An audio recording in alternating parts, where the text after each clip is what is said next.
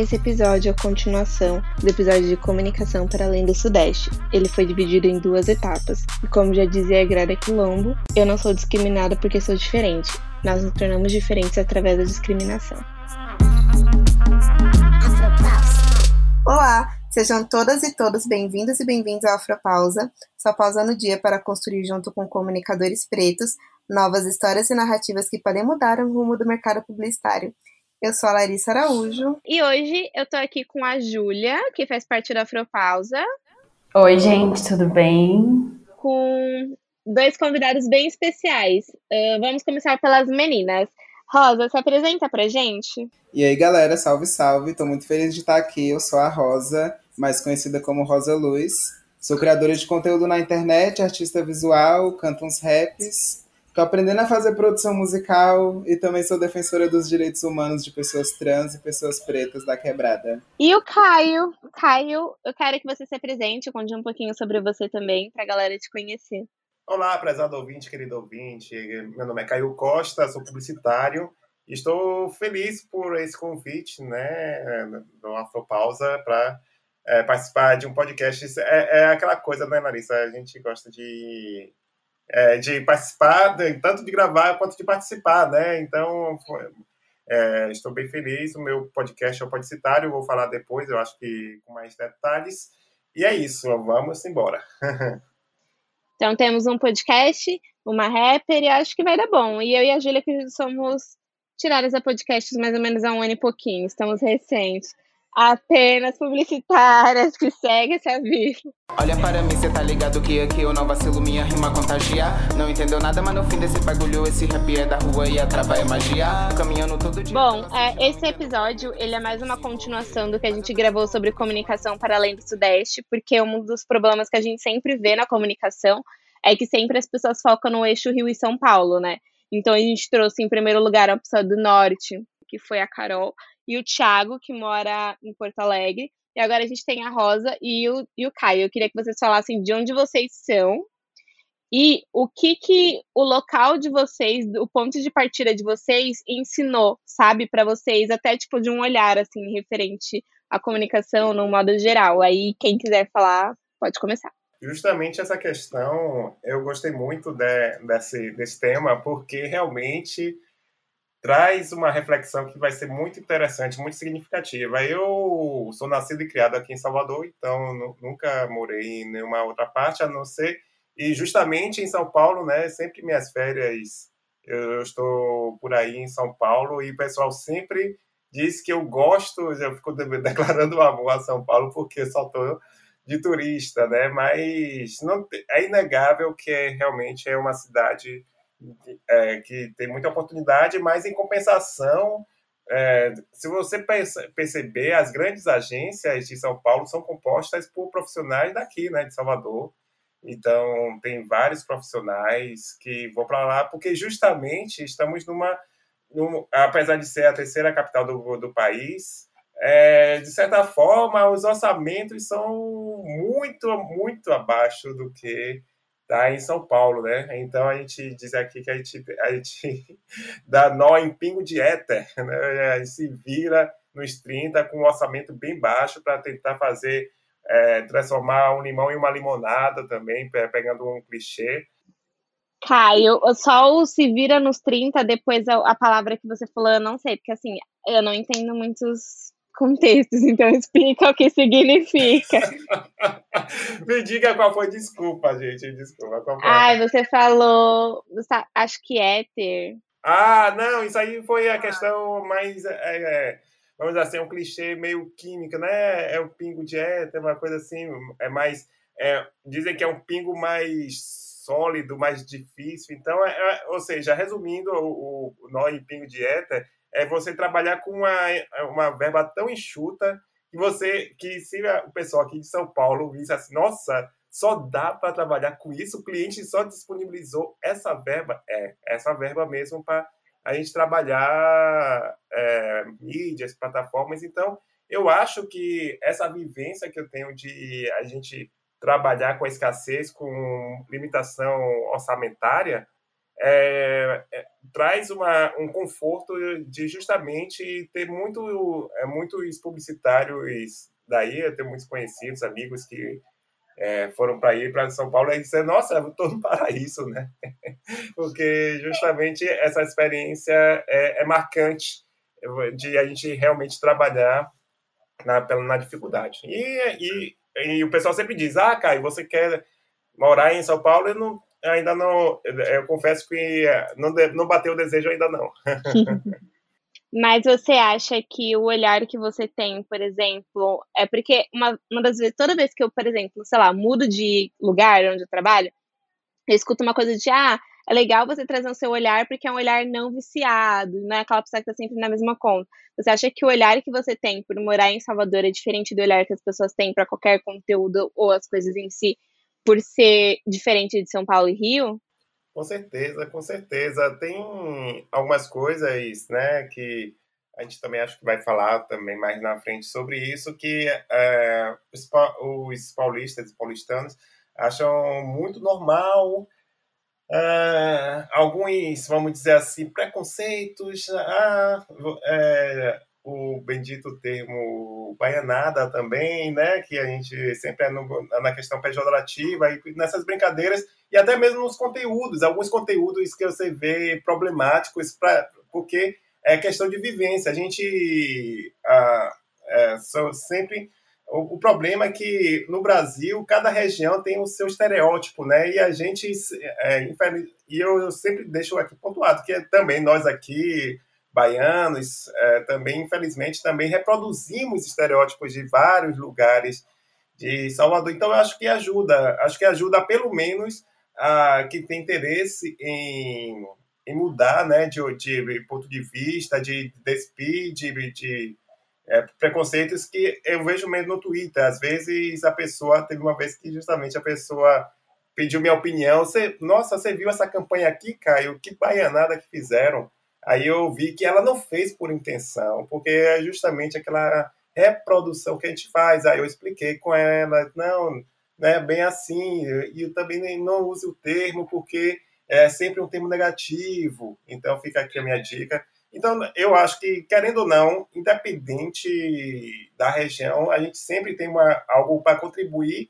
E se a gente tiver paciência também de encontrar gente, pessoas que estejam a fim de também ouvir, escutar, absorver e mudar, é, é, é uma boa. Rosa, Sim. e você? De onde você está? Como que é a comunicação? Porque você vem da questão da influenciadora, né? e de uma musicista. Então, eu queria ver também esse, esse seu olhar, assim, o lugar de onde você está, partindo até como ponto de partida. Além de ser uma mulher trans, né, e já, que já tem a mulher trans e preta, que já tem tantas dificuldades, assim, mas por você estar fora desse eixo, assim, São Paulo e Rio, eu queria saber como que é para você. Então, para mim sempre foi um desafio essa questão de estar fora do eixo, e é uma jornada, na verdade, né? Eu costumo dizer que São Paulo é minha segunda casa, porque foi uma cidade que ao mesmo tempo que é muito difícil, né, de sobreviver aí, foi uma cidade que me acolheu por alguns anos, né? Eu morei em São Paulo de 2018 até ano passado, na metade de 2020, e eu decidi voltar para o Distrito Federal, né, depois de morar aí dois anos, e tem sido uma jornada de me readaptar, uma jornada de empoderamento também, né, porque quando eu saí da minha quebrada aqui no Distrito Federal, tipo, eu não queria mais voltar, né, porque é muito complicado aqui uhum. trabalhar como criação de conteúdo, eu moro atualmente na Santa Maria, no Distrito Federal, que é fronteira do DF com Goiás. E eu cresci numa cidade chamada Gama, que fica ao lado aqui da Santa Maria, bem fronteira também com Goiás. É mais ou menos uns 40 quilômetros de Brasília, que é essa cidade que foi construída né, há pouco mais de 60 anos. Então, essa questão do transitar, acho que sempre é, fez parte da minha existência, sabe? Meus avós, eles vieram para Brasília na época da construção, num pau de arara, eles eram analfabetos, saíram do Ceará para cá e aí construíram toda a vida deles aqui, sabe? Meu avô ganhou um lote nessa cidade que hoje se chama Gama, mas há 60 anos uhum. era uma fazenda, sabe? Então tem bem essa energia assim, tipo de interior. E é muito louco porque as pessoas ao meu redor são tudo descendentes de nordestinos, que largaram o Nordeste e vieram para cá em busca de melhores condições de vida. Então para mim sempre foi muito simbólico tudo isso Eu nunca quis necessariamente sair da minha quebrada e me mudar para São Paulo, mas como você falou, né, eu sou uma mulher trans, uma mulher preta da periferia, e eu sinto tipo a dificuldade de me inserir no mercado de trabalho desde sempre, desde a época da faculdade, ao ponto de que quando eu criei o meu canal no YouTube, todas as oportunidades de trabalho que eu tinha eram em São Paulo. Até hoje, eu voltei para cá, mas eu continuo trabalhando com as marcas e com as agências em São Paulo. A gente está em pandemia, mas eu continuo fazendo esse, essa dinâmica, né, à distância e tal. Então, no momento, eu estou aqui de novo na Santa Maria. Gostaria de poder continuar, de poder prosperar aqui, trabalhando da forma que eu tenho trabalhado. Até agora as coisas têm fluído, mas ao mesmo tempo eu consigo sentir o impacto de não estar em São Paulo, por exemplo. Tem várias oportunidades de trabalho que eu já cheguei a perder nesse meio dessa pandemia por eu não estar aí, sabe? Para não conseguir gravar e tal. E é um desafio, né? Eu acho que a pandemia agora é que é ruim a gente falar do bom, mas a pandemia ela não trouxe né, não trouxe coisas boas, mas ela mostrou para as pessoas que a localidade não é tão importante assim de, até, a, até certo lado. É claro que uma gravação, uma captação aí sim não consegue ser feita, mas tem gente que até onde eu trabalho hoje, que, sei lá, tá na Paraíba, tem gente que tá em outro país e tá conseguindo fazer mais coisas. Eu acho que isso de certo modo, facilitou um pouco, sabe? Sim, eu acho que a pandemia abriu um pouco desses horizontes, de perceber que tem projetos que é possível fazer não estando em São Paulo e não estando no Rio de Janeiro, né? E isso, inclusive, era um dos meus maiores medos quando eu voltei para cá, porque eu basicamente estava sozinha aí e me sentindo bem só no meio da pandemia. Aconteceram várias uhum. sequências comigo, pessoal, assim, algumas ameaças de morte. E o que fez sentido para mim foi voltar para minha quebrada, ficar mais perto da minha família, pensar essa questão do autocuidado, a importância mesmo da, do território né, na nossa identidade, porque isso acaba refletindo, sabe? Toda a dinâmica aqui é muito diferente de São Paulo. Por exemplo, aqui é uhum. muito difícil a gente transitar entre os espaços. Então, para eu sair da minha quebrada hoje e chegar no plano piloto, eu tenho que pegar três ônibus, tenho que ter um cartão cidadão, tenho que pagar quase 10 reais. Então, é uma coisa bem difícil e eu sinto que eu sinto que a arquitetura da cidade foi feita para deixar as pessoas cada uma no seu quadrado. Quem nasce na periferia fica na periferia, quem está no centro fica no centro. Em São Paulo já é uma outra dinâmica, né? Quando a gente está no centro de São Paulo, a gente convive com todo tipo de pessoa, de todas as classes sociais, e eu sinto um pouco desse impacto, sabe, na minha criação. É, eu deixa eu fazer uma parte que eu, eu senti também, Rosa, essa questão que é, é, você me fez lembrar de 2013, mais ou menos, quando eu só tinha o blog, e era impressionante ah, como mudou a mentalidade, assim, porque eu recebia muito e-mail a dizer que mandar do convite, ah, aqui na Avenida Paulista, vem aqui para final é, um finalzinho de tarde, um happy hour aqui na, na agência, aí eu, eu moro em, em Salvador, aí ela como assim você mora em Salvador? É, ou seja, o blog citário, eles não concebiam que um blog de publicidade poderia estar fora do eixo, né? Ou, se for o caso, em São Paulo. E hoje é muito mais natural e realmente também. Eu sempre comento com meus amigos que questão de publicidade editorial, campanha, eu 95% é sempre de São Paulo e até mesmo de Pernambuco eu já tive oferta, mas aqui em Salvador, infelizmente, ainda não temos essa, é, essa visão de produtor de conteúdo. E por isso que, querendo ou não, a gente, infelizmente, ainda em 2021, perdemos grandes talentos para, para São Paulo. E, além disso, por causa da, da pandemia, grandes talentos, é, por outro lado, não precisam é, ir para São Paulo para trabalhar, né? Eu, te, eu, conheço pessoas que estão trabalhando em agências também do Rio Grande do Sul, São Paulo remotamente, via home office, mas é inegável que São Paulo é, é, é onde está o dinheiro e que, querendo ou não, se você puder, é, vale a pena você morar. E eu acho que, mesmo, eu sou de São Paulo, né? É, mesmo, eu nasci é, na zona norte de São Paulo, no Imirim, é, Imirim, daqui quem é de São Paulo deve conhecer. E logo, tipo assim, quando você começa a se entender por gente, né, digamos, eu mudei para Pirituba, que é tipo extremo oeste, quase ali. A galera nem sabe que é São Paulo, Pirituba. Toda vez que eu falo, tipo, ah, eu moro em Pirituba. Ah, é, é outra cidade? É outro município?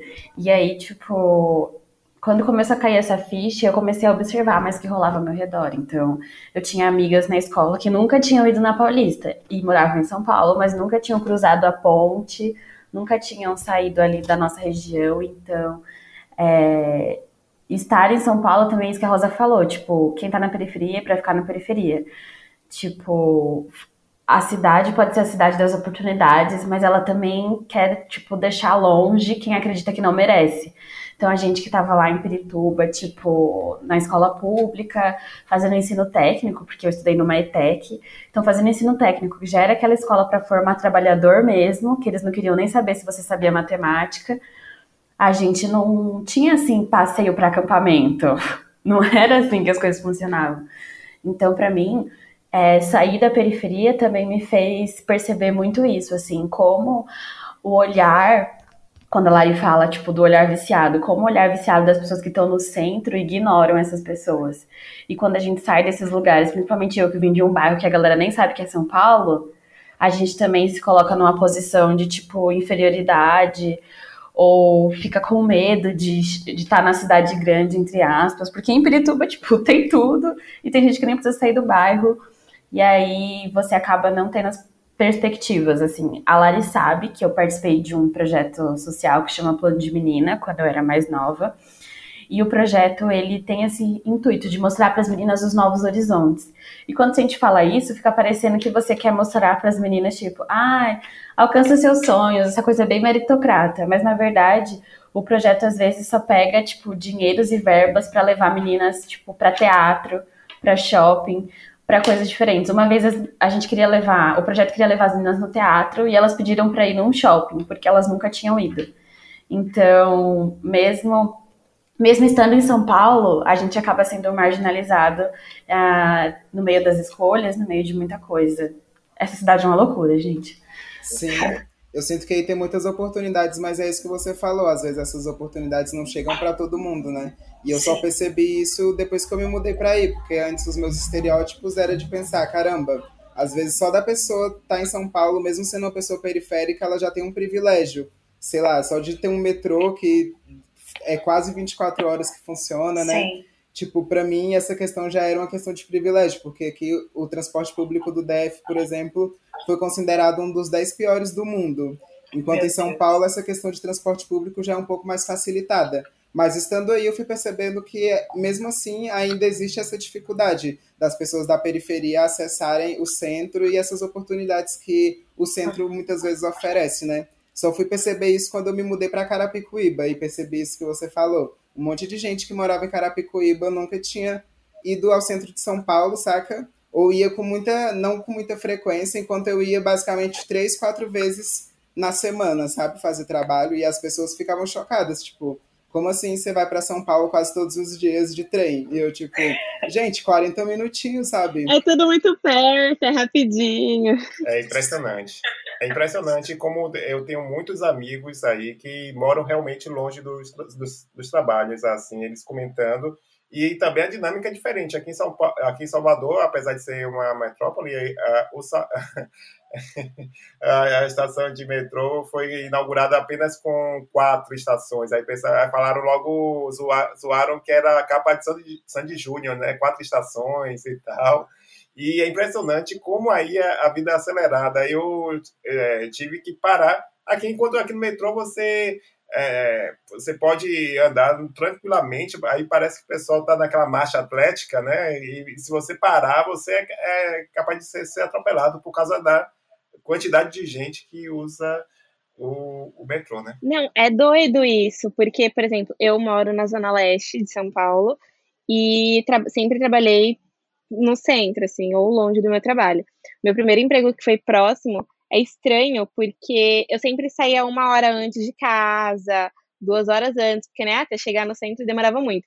E eu lembro que era, tipo, uma estação depois da minha casa. Eu saí uma hora antes no meu primeiro dia, assim, fiquei, gente, por que, que eu saí esse horário? E eu levei 10 minutos para chegar, mas eu comecei a entender é isso tudo que vocês falaram, assim, como que as pessoas que estão da, na ponte para lá, né, tipo na Zona Leste ou em outros estados também, não conseguem perceber e não conseguem ter tantos acessos quanto as pessoas que estão na região central sempre têm. Então, quando a gente fala ah, o eixo Rio e São Paulo, mas não é qualquer lugar, né? Porque a gente não está falando dos extremos, do extremo leste, do extremo oeste, a gente não está falando desse lugar, a gente está falando mais ou menos da, da região central e das pessoas que têm acesso a isso, né? Porque eu lembro que quando eu comecei a estudar publicidade, por exemplo, eu escutava as pessoas falando de, ai, você não vai conseguir trabalhar numa agência, mas tá tudo bem, você não vai conseguir acesso, porque ninguém conseguia. Então, pelo fato de eu conseguir, assim, já era tipo uma pessoa fora do baralho, uma carta fora. E as pessoas já falavam, ah, mas é um privilégio você estar tá, tá em tal lugar, assim, porque você tá, mesmo que você esteja estudando, é como se, né, fosse recebido do nada. Tamo aqui, trabalhando nisso aqui, você tá aí de graça. Mas é uma coisa que a gente vai fazendo ao, ao vai percebendo, assim, tipo, até na minha formação tem muita gente que nunca trabalhou com comunicação de fato, mesmo sendo formado, e segue a vida assim, sabe? Então, isso é algo que eu entendo muito também da questão de regionalidade. Para as pessoas que moram no, na, na, Zona Leste, por exemplo, elas não fazem ideia que existe esse mundo da comunicação. Existe essas coisas para trabalhar com publicidade, por exemplo, não só na publicidade, mas em outras áreas também. Então é algo que me pega bastante. É muito elitista, né? Ainda, né? De, querendo ou não. E branco, né? É, apesar de que ter algumas políticas né, do 2020, ainda ter um, é, um ou outro profissional, os, os pretos estão aos poucos se inserindo, contratado, mas é uma velocidade, pelo que eu tenho acompanhado, ainda tímida, né? Mas é, é uma questão que é, vamos torcer para que, pelo menos, é, é, se mantenha constante, né? Porque é pior, pior do que e aos pouquinhos é, estagnar, né? De, de repente falar assim, não, a, o hype acabou e tal, e, e não proporcionar que cada vez mais pessoas, principalmente pretos, trans e diversos, porque assim, já vamos, eu acho que dá para abordar rapidamente sobre isso, porque a, a, marcas e agências é, ficam se lamentando quando gera uma crise mas eu digo, poxa, mas você não tem é, nenhuma pessoa trans é, para falar sobre fazer uma campanha, pelo menos é, em redação, criação, para você realmente evitar essa crise, né? Para o pessoal, ah, a marca deu, deu bola fora. Mas sim, mas só tem homem heterotop ou mulheres ou mulheres brancas também privilegiadas que às vezes nem sabem direito o que é camelô, um camelô da vida, né? Que existem. Eu fiquei chocado, mas existem pessoas que é, entram na faculdade e meu irmão estava até contando que ficou chocado quando eu comentou, ah, compra ali no camelô. Quem é camelô? Ah, então, 20 e poucos anos. Gente... É, aqui em São Paulo, a gente tem um lugar na Zona, na Zona Leste que chama Brás. E aí é tipo é como se fosse uma feirinha. Tem gente que tem, acho que feirinha da madrugada, é tipo uma feirinha que as pessoas vendem, sei lá. Você compra uma camiseta por 10 reais, sabe? E aí todo mundo usa muito Braz e segue, tipo, as roupas do Braz, assim. E aí quando as pessoas falavam, sei lá, pra mim, ah, eu comprei um negócio super barato, 100 reais. Eu ficava, gente. aí a minha cabeça já vinha com 100 reais, eu compro 100 brusinha lá no Braz. Eu, é, é desproporcional mesmo, essa realidade. Respeite a minha pele preta, meu orgulho negro, e é assim que eu sou.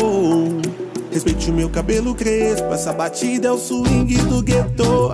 Luta por liberdade. Tá Uma coisa que eu queria perguntar para vocês é, tipo, eu sei que depois do não só depois do movimento de, da morte, depois da morte de George Floyd aconteceu um grande movimento, mas de uns tempos para cá eles vêm, vêm surgindo não com tanto foco assim, mas a gente vê cada vez mais nossos rostos em algumas campanhas, em alguns lugares. Isso abrindo muitas aspas, né? Porque a gente vê que a maioria das pessoas em campanhas publicitárias são brancas, a gente não se vê tão representada assim. Mas eu tô falando abrindo aspas porque na minha, por exemplo, na minha infância, eu não tinha nenhuma representação de uma pessoa preta, sabe? Então, por isso que eu tô abrindo aspas fazendo esse adendo. Mas eu queria perguntar para vocês até na questão de regionalidade, assim, porque a gente fala, ah, eles vão botar um preto ali, mas bota o preto, qualquer preto. E bota aí o preto de São Paulo. Aí usa o mesmo preto de São Paulo para botar em várias coisas, se apropriando de vários lugares. Então eu queria saber se vocês se veem, se identificam nessas questões também, sabe? Porque, por exemplo, teve uma novela na Globo, que acho que foi o Segundo Sol, Caio, ele pode falar melhor sobre isso, inclusive, que é uma novela que foi, que foi falada em foi retratada em Salvador, mas nenhuma das pessoas eram de Salvador e nenhuma das pessoas eram pretas. Então, tipo, enfim, é hipocrisia, né? Como que você vai montar, fazer um negócio sobre Salvador, não tem nenhuma pessoa que mora na Bahia, não tem nenhuma pessoa preta, e aí eles entenderam que as pessoas começaram a falar, olha, né, é uma questão, vamos resolver. É, e aí eu acho que a segunda, a segunda temporada, que foram quando eles começaram a trazer narrativas e outros, outros olhares, assim, como pessoas pretas. Mas eu não tenho certeza se foram todas de Salvador, mas mesmo assim foi um erro, sabe? E aí eu queria saber se vocês se identificam e nessas campanhas, no mínimo que a gente tem, se vocês conseguem se identificar e se enxergar, assim. Eu acho que eu me vejo mais. É que assim, de, vamos supor, de uma escala de 0 a 10, eu me vejo 2. Porque antes eu me via menos 5. Acho que para mim é isso, assim, mas eu queria ver de vocês. Eu queria só deixar um adendo rapidinho desse Cimo do Sol, que foi interessantíssimo.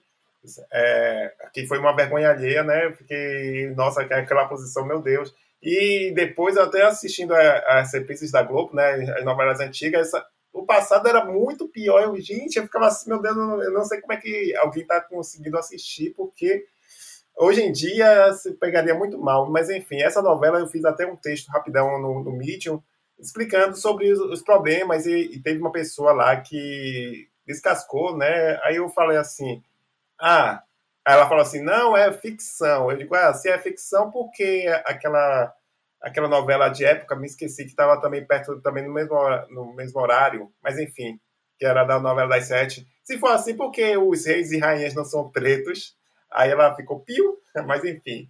E, só que aqui em Salvador é, tem uma forte identificação, acho que veio mais das campanhas do governo, da prefeitura, principalmente é, campanhas da prefeitura, que sempre são é, fazem questão de botar os meninos pretos, porque né, aqui é, é a escola pública, pelo menos, a esmagadora a população preta, né? Então, eu vejo essa, é, essa preocupação na comunicação, que é uma coisa assim que de bater palmas. E mais na, na comunicação do governo também, governo da Bahia, marcas, marcas particulares já teve um passado que realmente dificilmente botavam pretos, aí depois que viu que as pessoas pressionavam, e acho que principalmente nessa, nessa época do segundo sol mesmo, as marcas, olha só, vamos, vamos botar aqui, ficou cada vez mais natural. Mas eu acredito que aí em São Paulo eu te entendo que realmente deve ser é, uma barra, mas aqui, pelo menos, eu sinto que tem uma naturalização, de, uma preocupação de, pelo menos, nas campanhas, até mesmo programas, a, emissora, a afiliada daqui, né, a TV Bahia, estava sofrendo muito com isso a equipe de jornalismo. Não tinha muito não tinha praticamente nenhum preto. E de uma, do ano passado para cá estão cada vez mais contratando botando repórteres. É, Wanderson Nascimento foi é, promovido de repórter para apresentador. Então está tendo uma preocupação. E pelo menos isso eu, eu fico satisfeito. É, para mim são vários desafios que a gente tem para enfrentar, né? E eu também não me sinto 100% representada não me sinto muito representada na, na comunicação e nem nas peças publicitárias. Eu sinto que nos últimos anos tem tido essa discussão né, sobre diversidade, sobre inclusão de corpos marginalizados nas campanhas, nas agências e tal, mas sempre tem algo problemático para poder falar sobre, né? Então é muito difícil. Acho que historicamente pessoas trans nunca foram representadas de uma maneira digna na TV, na rádio, nas comunicações e mídias tradicionais. E acho que com as redes sociais isso começou a mudar um pouco à medida que vários corpos é, começam a ocupar. Mas eu acho que ainda é pouco, sabe? Quando eu criei o meu canal no YouTube em 2016, eu não conhecia nenhum outro canal que era feito por mulher trans preta. E, tipo, hoje em dia. E rapper, né? Porque já é difícil ter mulheres. É mulheres, aí depois vem mulheres pretas, depois vem mulheres trans pretas, e ainda quanto mais difícil, mulheres trans pretas que produzem música. É, justamente. E aí, atualmente, assim, a sensação que eu tenho é que sempre vai ter um corpo mais comercial. Então, por exemplo, se tem uma agência hoje querendo fazer uma campanha de publicidade, existe uma lista de mulheres trans que são muito mais comerciais do que eu, por exemplo, que me encaixo em várias dessas caixinhas, né, que acabam virando estereótipos. Então, acho uhum. que a, a grande dificuldade é a gente ser vista mesmo como pessoas, como seres humanos, para além dessas caixinhas, né? Então, meu trabalho tem sido muito esse, de humanizar a existência de pessoas trans e lutar para que tenhamos proporcionalidade, sabe? Hoje em dia eu vejo mais criadoras que são trans e pretas no Instagram, como a Trans Preta, por exemplo, ou a Insta da Jaqueline, que são manas que estão aí no, no front, né, criando conteúdo e falando a partir dessas perspectivas. Mas ainda assim é muito pouco se a gente for comparar com o grande mar de pessoas que têm é, que tem ocupado esse espaço, né? Então acho que é tudo muito problemático. É, por exemplo, vi a novela da Globo que está passando agora, que está contando a história de um cara trans. E o protagonista ele é interpretado por uma mulher cisgênero. Então entra muito nessa questão do transfake, que para mim é muito blackface total, sabe? É assim que eu me sinto uhum. quando eu vejo uma pessoa que não é trans interpretando uma pessoa que é trans. E a gente vê isso se repetindo cada vez mais. Eu participei de uma série, por exemplo, da HBO que se chama Todes, Todos Nós. E essa é uma série. Eu vi! Pois é. Eu fiz um pontinho, assim, uma participaçãozinha num episódio, tem uma fala, minha personagem se chama Garota Trans, mas o que eu achei curioso sobre essa produção é que eles levantavam muito essa bandeira da diversidade, existiam roteiristas que eram pessoas trans, por exemplo, mas ao mesmo tempo eu não sentia que a equipe estava preparada para lidar com esses corpos, com os corpos que estavam lá sendo gravados. E a protagonista também era uma pessoa cisgênero. Então, para mim é muito contraditório, tipo, uma, um, uma série que se propõe a falar de pessoas trans, com pessoas trans na equipe, mas muitas pessoas trans se sentiram, tipo, objetificadas e atacadas durante as gravações. É, é isso, tipo, tinha várias gatas lá trabalhando o dia todo, fazendo ponta por 150 reais, enquanto a protagonista, que é uma mulher cisgênero, né, quanto será que ela recebeu? eu passei por transfobia nessa, nesse set de filmagens. A pessoa que estava responsável pela minha contratação me tratou no masculino. Eu saí de lá muito mal. Eu lembro que eu fiz vários stories, mas eu tive que apagar os stories porque eu assinei um contrato, sabe? E, uhum. tipo, é, é isso, é muito perverso as coisas. E né? é o tipo de violência que a gente passa, né? Porque você, uma vez, a gente gravou com a Shongani, e uma coisa que ela falou que eu sempre lembro, assim, que ela estava num site de filmagem também, e perguntaram para ela o que, que ela podia, o que, que a pessoa podia fazer para que fosse, sei lá, para que ela se sentisse confortável. E ela falou assim: ah, que eu não sofra racismo. E aí, toda vez que alguma coisa ia acontecendo, ela falava: olha, preciso que você resolva, não sei o quê. E além do racismo, para você ainda tem a questão da transfobia, né? Porque as pessoas nos detalhes, assim, elas acabam falhando. Isso é algo que eu percebo muito.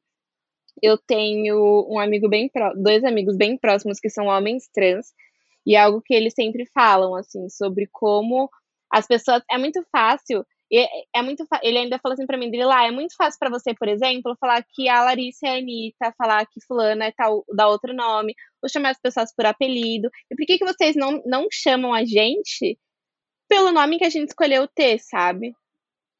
Ou pelo.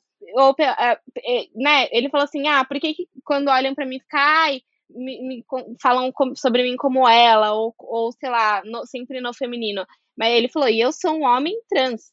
Então, por que, que é tão fácil para as pessoas ficarem botando apelidinho nos outros ou ficar rotulando ela com outras coisas, sendo que como a gente se como a gente é e como a gente se diz ser, tipo, na questão do nome, por exemplo, as pessoas não conseguem usar, sabe? E a gente, eu vejo muito isso, assim, as pessoas pecando na questão da transfobia. Isso acho que me deixa muito, principalmente triste, principalmente nas campanhas publicitárias.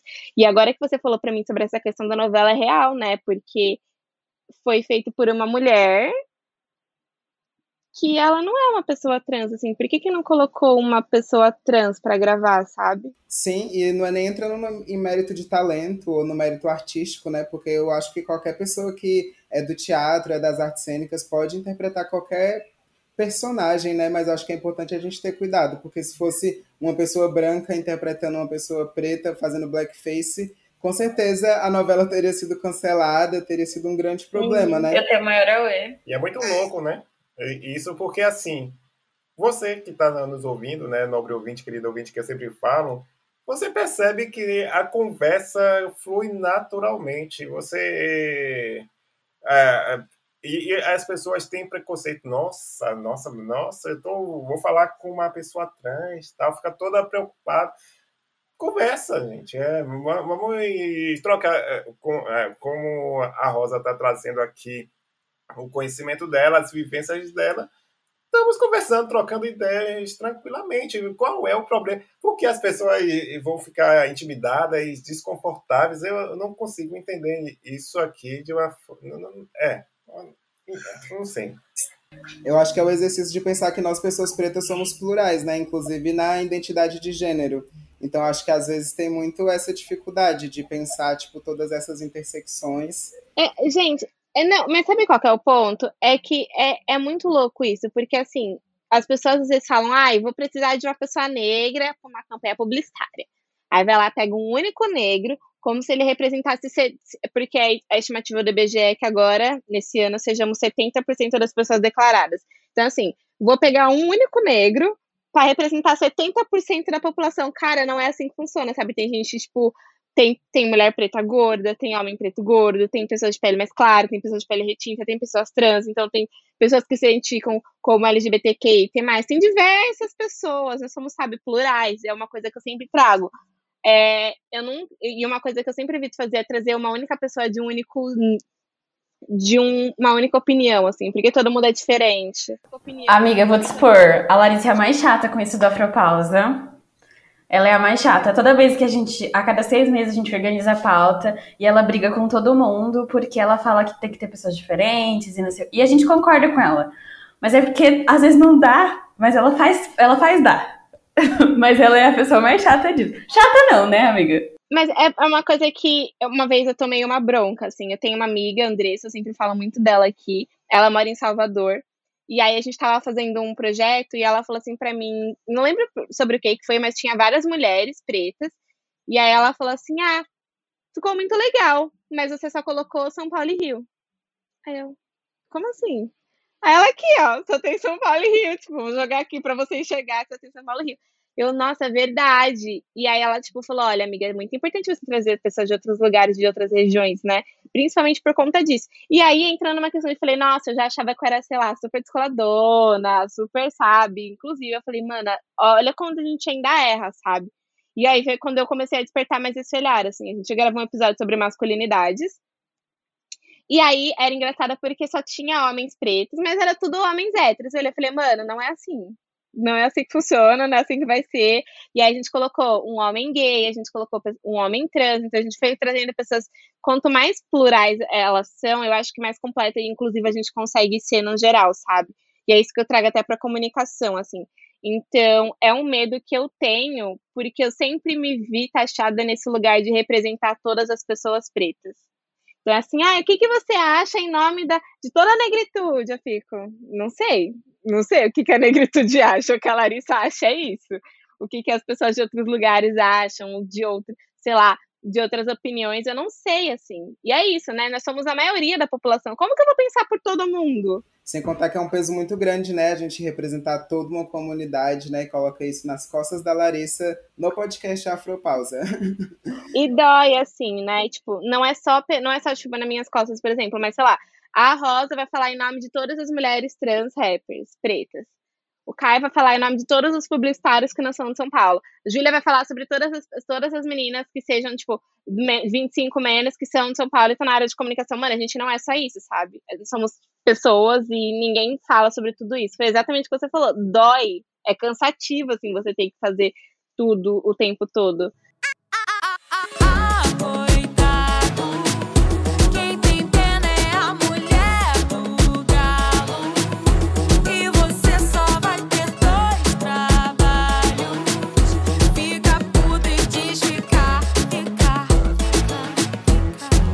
Eu acho que eu vou puxar para dicas, porque daqui a pouco a Júlia vai, me, vai brigar comigo, porque é isso, a gente tem, tem tempo para não ficar ocupando vocês o dia inteiro. Mas eu queria que vocês trouxessem um pouquinho do, de vocês, assim, né? O que, que vocês estão acompanhando, o que, que vocês gostam de ler. Aí vocês indiquem o que vocês quiserem, desde que seja negro. Então, eu vou começar aqui rapidinho é, da minha amiga Fal. É, ela é uma empreendedora que de Salvador, Afroempreendendo, o arroba dela no Instagram. E ela ajuda muito uh, profissionais né, de pequenas e médias empresas, pequenos e, e médios empreendedores que precisam justamente daquela, daquela força de como começar, não tem muito como investir. Então, ela faz um trabalho maravilhoso. Então, eu deixo essa questão. E eu recomendo para vocês, é, eu sou viciado em séries TV, Blackish. Eu fiquei apaixonado quando eu fiquei chocado, na verdade, quando eu sou é, disseram que estava na Prime, que eu não sabia, que estava bem escondido lá, né? Tem duas coisas. Ele é realmente divertido, dou risada sem culpa. E segundo, sempre eles trazem um tema sério sobre raça, umas, umas feridas, e é impressionante como você choca, estou assistindo a segunda temporada, e tem é, uma que é, parece que foi a questão pós George Floyd, e não foi, e, porque foi produzida há quatro anos, quatro, cinco anos atrás, e é impressionante como algumas coisas ainda continuam a mesma coisa. Eu digo, gente, esse, episódio ficou parecendo que foi pós pós a questão, a morte de George Floyd. Então, fica aí a dica aí, Blackish e Afro Empreendendo no Instagram. Eu gosto muito de Blackish também, galera. Nossa, vale muito a pena. Mas eu vou indicar aqui uns perfis de umas manas trans pretas que fazem rap, além de mim, que eu gosto muito, que é a Bichart, a Linda Quebrada, que não é exatamente um rap, né? Tá ali no funk, no instrumental, mas algumas pessoas consideram. Ventura Profana, que é uma mana que eu gosto muito também, faz um som instrumental eletrônico, assim, muito da hora. Falei Monobrutal já, não tenho certeza, mas a Monobrutal, que também manda uns raps fodas. MC Delacroix, são nomes que valem a pena vocês pesquisarem. É, tem duas séries também que eu gosto muito, que é Ela Quer Tudo, do Spike Lee, gosto muito. Ainda mais que eu tô super numa fase não monogâmica da vida e sou um artista, né? Então me identifico com a protagonista. E Insecure também, sou muito fã da Issa Rae. E ela começou criando conteúdo né, na internet, depois assinou com a HBO. Já fica aí a dica, né? Se a HBO um dia quiser me contratar. e essas são minhas dicas. Não, então eu só vou dar uma dica. Que, como paulistana, eu vou dar uma dica de paulistanas também, mas é uma dica de uma dupla de rap, o Rap Plus Size Tipo assim, é uma mina preta e uma pessoa não binária. E o som é muito bom. E recentemente lançaram um clipe é, que chama Só Pago o Que Me Cabe. Eu, tô, eu gostei muito do clipe porque eu tô numa pegada agora no meu trampo de estar tá mais ligada à moda e tal. Eu acho que é uma referência que foge do que a gente está acostumado. Então, quem é de São Paulo também precisa enxergar que existem outras pessoas fazendo um som, fazendo arte, fazendo coisas diferentes e que fogem dos padrões que a gente enxerga aí nas. É, sei lá, em tudo que caracteriza um paulistano. Se você escreve paulistano no Google, na verdade não escreve, você não vai querer ver o que rola, mas você pode ter certeza que não vão, que não vai ser o rap plus size, então é, dou a dica aí, taca streaming nessas lendas. Eu amei que você trouxe rap plus size, que eu já fiz um feat com Júpiter. É um som que chama Minha Malvada Favorita. Eu, Júpiter, você é da rua Isaia. Um bom de trans no rap, muito bom. Recomendo que escutem. Eu ia indicar um livro, mas já que a gente tá falando de música, e ela é de São Paulo, ela não é de São Paulo, eu acho, mas ela atualmente mora em São Paulo, e eu não tenho como não falar dela, porque eu sou apaixonada pela Bia Ferreira.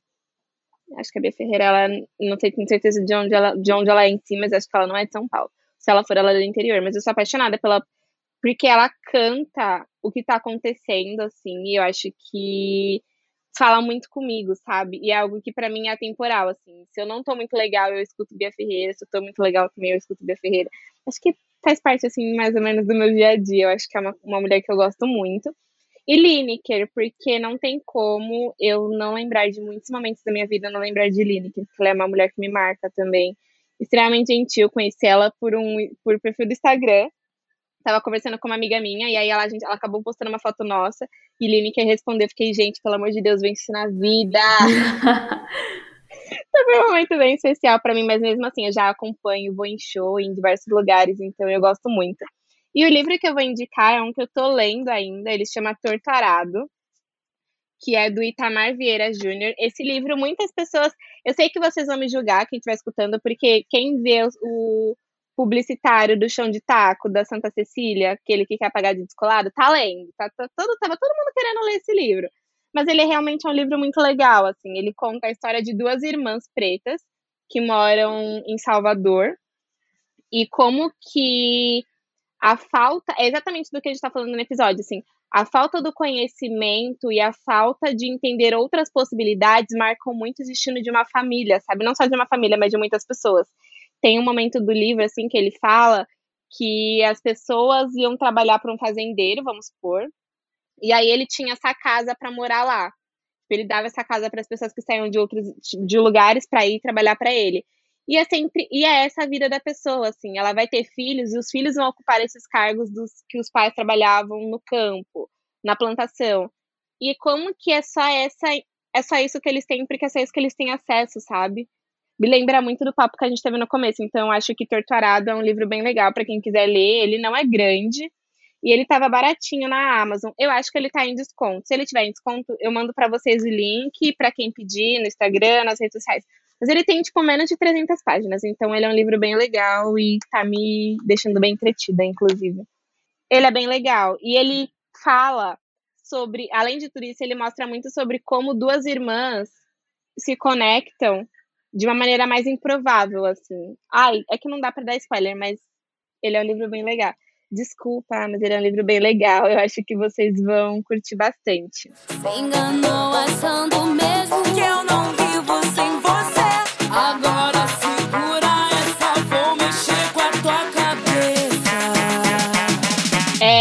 enquanto vocês estavam dando algumas dicas, eu acho que a gente já percorreu por vários pontos assim do, do episódio em si, mas acho que o que ficou me pegando muito para mim é na questão de pluralidade na comunicação, sabe? Uma coisa que a Ju, a Ju até estava notando quando a gente estava fazendo a pauta era sobre, tipo, ah, a avó de você, a avó de todo mundo tem Instagram, a avó de todo mundo, tipo, tem acesso à informação e a gente sabe que não, sabe?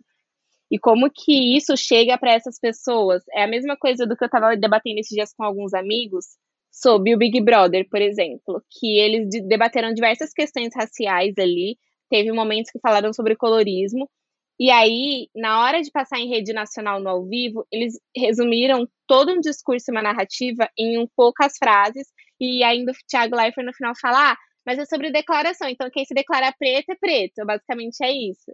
E como que essas pessoas que não têm acesso à informação de pesquisar, conhecer, entender, vão pegar sempre o, o, essa pequena frase e interpretar da forma que elas conseguem, sabe? Eu acho que principalmente nessas regiões, assim, que não são, né, que não são São Paulo e Rio, é sempre mais difícil esse acesso à informação e a gente, abrindo aspas, né, porque ninguém é obrigado a fazer, mas educar outras pessoas. E eu queria ver, até nessa questão, assim, porque a, a Rosa mesmo já falou que sofreu transfobia em alguns lugares. Acho que não só em relação à transfobia, né, o racismo também, mas eu queria entender como que vocês fazem com essas pessoas que estão no nosso dia a dia, assim, mas de partindo dos lugares onde vocês estão, né, que não são onde as pessoas têm tantos acessos às informações. Então, da minha experiência, né, eu foco muito em ser didática, por mais que seja cansativo, e eu entendo que muitas pessoas estão cansadas de serem didáticas, né? Porque a gente não tem essa obrigação de ser didática o tempo todo. Mas enquanto comunicadora, para mim é fundamental ser didática, porque se eu não sou didática, as pessoas não vão me entender. E essa é uma questão que eu tenho desde a época da faculdade, porque eu queria falar de arte com a minha família, mas como eu falei, tipo, meus avós são analfabetos. Como é que eu vou falar com eles? Se eu chegar com uma linguagem acadêmica, uma coisa bem Lumena Vibes, eles não vão entender, saca? Mas, assim, é, eu tive que aprender como falar, porque existem várias formas da gente falar, né? E isso para mim tem sido um desafio, mas tem sido um bom desafio no decorrer do tempo pensar o, essa forma didática e pensar respeito, sabe? Porque são coisas mínimas para conseguir dialogar com todas as comunidades, com todas as camadas da sociedade, né? Então, para mim, eu acho que é muito importante ainda ser didática, explicar realmente o que, que é cada termo, sabe? O que, que é identidade de gênero, o que, que é isso, o que, que é aquilo, porque realmente tem muita gente que não sabe mesmo, por conta de falta de informação. É, teve uma coisa interessante no jornal hoje que ilustrou é, de forma muito prática esse seu questionamento.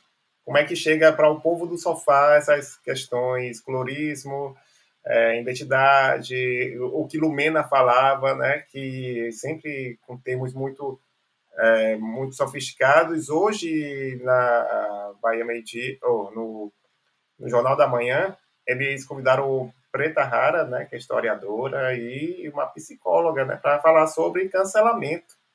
Então eu, eu fiquei assim surpreso, né, no café da manhã, é, falando sobre cancelamento e foram falando e tal. Aí tem um momento de interação da mensagem do público, aí eles, é, tem, algumas pessoas opinaram, etc. Aí veio um, é, uma mensagem de um senhor, é, ah, eu tenho 64 anos, e não entendi muito bem, cancelamento é igual a bloquear? Então, eles tiveram que, ó, retroceder um pouquinho, um pouquinho não, tem que ir no, na base zero, justamente para. Né? E, e, e, depois eu vi, foi curioso que meu pai sentou, olhou para a televisão e fez uma. Um, olhou assim, deu para ver assim, fixou o olhar, tipo assim, hum, tô entendendo, tô tentando entender do que se trata que eles estão falando. Então, querendo ou não, é, aquela questão, Larissa, ah, a edição para o pessoal do sofá, infelizmente, é, apesar de ter um, por exemplo, o Gil mesmo estava falando sobre uma, umas questões de doutorado dele, Lumena também e, deu, fez umas trocas maravilhosas, mas se não chegasse na, no, no, pessoal do sofá, ia ter pessoa que, ah, não estou entendendo, ah, eu não concordo, acabou, e não, tinha, não teria uma rosa, por exemplo, para fazer didática. Então, é, é, um conflito, é um dilema que realmente é, é, eu não sei como resolver nesse caso. É o pessoal de sofá que não tem uma base, ou jogar na caixa dos peitos, como diz aqui, uh, o assunto colorismo, sem uma base antes, é, para explicar para a mãe, para a avó, eu acho que é bem complicado. É, o que eu quis dizer quando a Lari comentou, né, que eu escrevi lá que a minha avó não tem Instagram, é porque é isso mesmo, tipo, o BBB chegou em muitas pessoas, muitas pessoas assistem, muitas pessoas veem. E uma coisa que eu sempre falo é que a gente não faz ideia de onde tem televisão, sabe? A gente não faz ideia de onde chega a tele... o, o fio da televisão e as pessoas E não é só vendo. o fio, né, amiga? Aonde chega. Enquanto você falava, eu lembrei. Eu sou voluntária em três instituições, mas uma delas eu vou pro sertão do Piauí a cada semestre, assim. Então é no começo do ano, no meio do ano. Nesse, nesses últimos anos, nesse esse 2020 não tá rolando, né? Porque pandemia. Mas eles não têm nem gás, sabe? Tipo, não tem luz. Então, como que vai ter uma televisão, um Instagram? Exato. Mas, tipo, é isso, assim, a gente não. A galera hoje que produz conteúdo é difícil pensar nessa chavinha, sabe? De onde a minha informação tá chegando, de quem eu tô comunicando. Ali no Instagram a gente produz conteúdo e acha que, tipo, tá salvando o mundo. É claro que ser didático no Instagram muda muito e expor a nossa realidade muda muito. Mas eu gostei do que o Caio falou da galera do sofá. E a galera do sofá ainda não sabe das coisas, ainda precisa de muita gente didática. E é óbvio que a gente não tem obrigação, mas é, quando a gente pensa na comunicação para além do Sudeste, não é só a comunicação que é feita por pessoas que não são daqui, mas a comunicação que chega em diferentes lugares, que as pessoas no Brasil não têm nem internet de qualidade, sabe?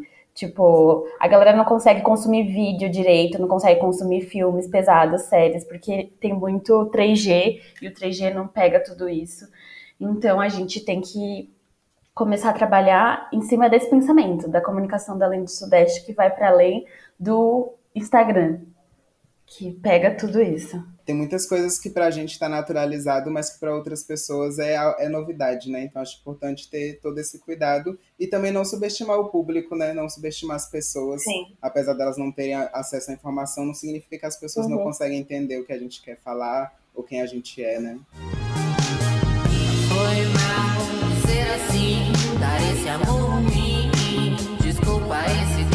Ser o nosso fim. Só cuidei de mim. Mas acho que é isso, gente. Foi um episódio muito especial, principalmente para mim, porque eu acompanho vocês sempre. É, a Rosa, eu encontrei ela algumas vezes em lugares, então eu já tipo, vi ela na agência passando uma vez ou outra, já encontrei ela por conta da, da também. O Caio, eu encontrei ele recentemente em um, em um papo que a gente teve em algum momento da vida, nesses momentos de home office. Mas vocês são pessoas que eu acho que todo mundo deveria conhecer e acompanhar, sabe? Porque a narrativa que vocês têm, e é isso, o olhar que vocês trazem é um olhar que a gente não tem. Por exemplo, eu jamais imaginar o ponto de a comparação que a Rosa fez sobre ter uma mulher interpretando uma pessoa trans em uma novela, o quão problemático que isso traz, sabe? E para mim é muito óbvio, tipo, ai, ah, tem uma pessoa branca fazendo blackface. Para mim era muito claro. Muito, muito objetivo. Tipo, ah, isso é errado, assim, mas eu não tava ente... eu não tinha esse outro olhar. E olha como uma conversa, nem que seja, sei lá, de uma hora uma hora e meia, já me trouxe muitas, muitos pontos de vista interessantes, assim. Então eu tenho certeza que para quem tá escutando isso, vai ser, vai ser extremamente importante, sabe? E uma coisa que eu queria que as pessoas que trabalham na comunicação levasse para o fim desse episódio é que não vamos parar só nas primeiras, não vamos parar só na Rosa, sei lá, que foi a primeira mulher a interpretar uma única série, ou a Lineker, que foi a única mulher a, a tipo, ser protagonista de uma série.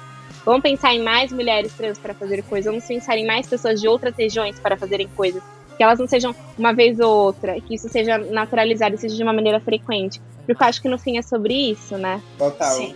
Queremos proporcionalidade, né, gente? E queria agradecer, aproveitar que já estou falando, agradecer a todas vocês pelo convite, pela paciência também, né? Agradecer aí o Caio, a Júlia, a Lari, foi um prazer estar aqui. E é tudo nosso, gente. Escutem minhas músicas no Spotify, me sigam é. nas redes. No Spotify não, escuta no Tidal que o Tidal paga mais. Ótimo. Amo! É isso, estou em todas as plataformas. Sensacional. Quero também agradecer. Foi um papo sensacional, Lari, Júlia, Rosa, querido ouvinte, prezado ouvinte. Foi um prazer enorme. Deixa só aqui, siga todas as redes, é arroba blogcitário e ouça o Podcitário, caso você tenha interesse em publicidade, marketing digital. E também tem agora alguns assuntos de empreendedorismo, que eu também estou tentando, estou vendo que a galera está gostando. Então lá toda. E sempre tem live, né? É, no meu canal do YouTube. Aí você já, já aproveita e já interage lá, né? Dando, mandando as suas dúvidas, youtube.com.br Obrigado, eu, gente, e até a próxima. Rosa, só fala suas redes sociais para as pessoas poderem te seguir. A gente vai colocar na rede social de todos do mundo do podcast, mas tem muita gente aqui, inclusive acho que tem 39 mil assinantes, que as pessoas não seguem a gente no Instagram, não sei porquê. Então, você assinante, vamos seguir a gente no Instagram também. Fica aí a reflexão para vocês, mas eu vou falar pra Rosa falar as redes sociais dela, para quem quiser acompanhar e já seguir, porque tem muita gente que não escuta a gente, que não segue a gente no Instagram para dar uma olhada. Então, gente, no Instagram eu sou Rosa Luz, mas em vez do A é um 4. E nas outras plataformas é Rosa com um 4. Só me procurar, vocês vão encontrar. Achei criativo e chique. É isso.